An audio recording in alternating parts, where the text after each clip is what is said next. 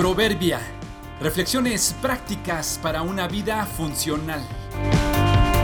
Junio 3. Truenos y relámpagos. La luz genuina y saludable no llama la atención hacia sí misma.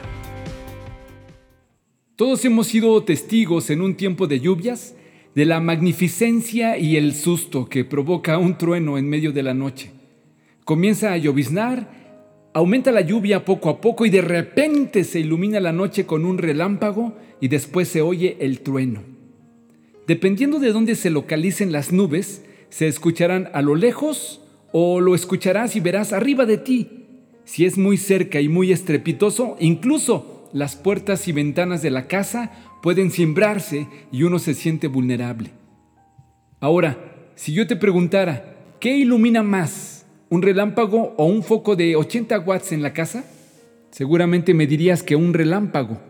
Si te pregunto, ¿qué te impone más?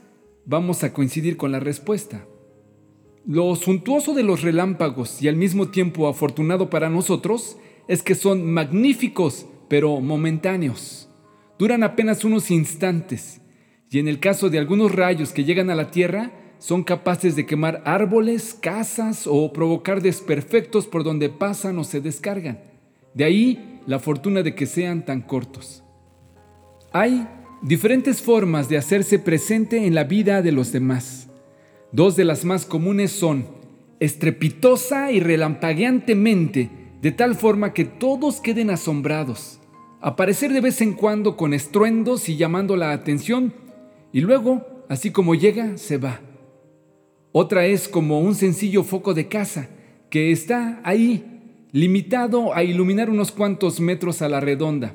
No alumbra tanto, no hay estruendo en ellos. Son de lo más común, que la mayoría de las veces los damos por hecho. Casi no los notamos a menos que se fundan o haya un corte en el suministro de electricidad. Entonces nos damos cuenta de la falta que hacen. Pregunto otra vez, ¿qué ilumina más? ¿Qué impone más? ¿Quién tiene más impacto en la vida?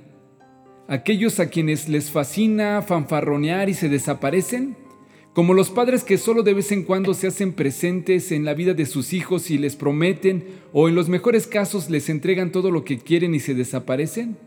¿Esa gente que promete, convence y asusta o los que en silencio y limitados están allí, presentes cada vez que se les necesita? Ilumina donde ha sido puesto y mantente en silencio. La luz genuina y saludable no llama a la atención hacia sí mismo. Está en lo alto para servir y hacer que la gente agradezca a Dios, sin que tengan que voltear a verla. Así brille vuestra luz delante de los hombres para que vean vuestras buenas acciones y glorifiquen a vuestro Padre que está en los cielos. Mateo 5:16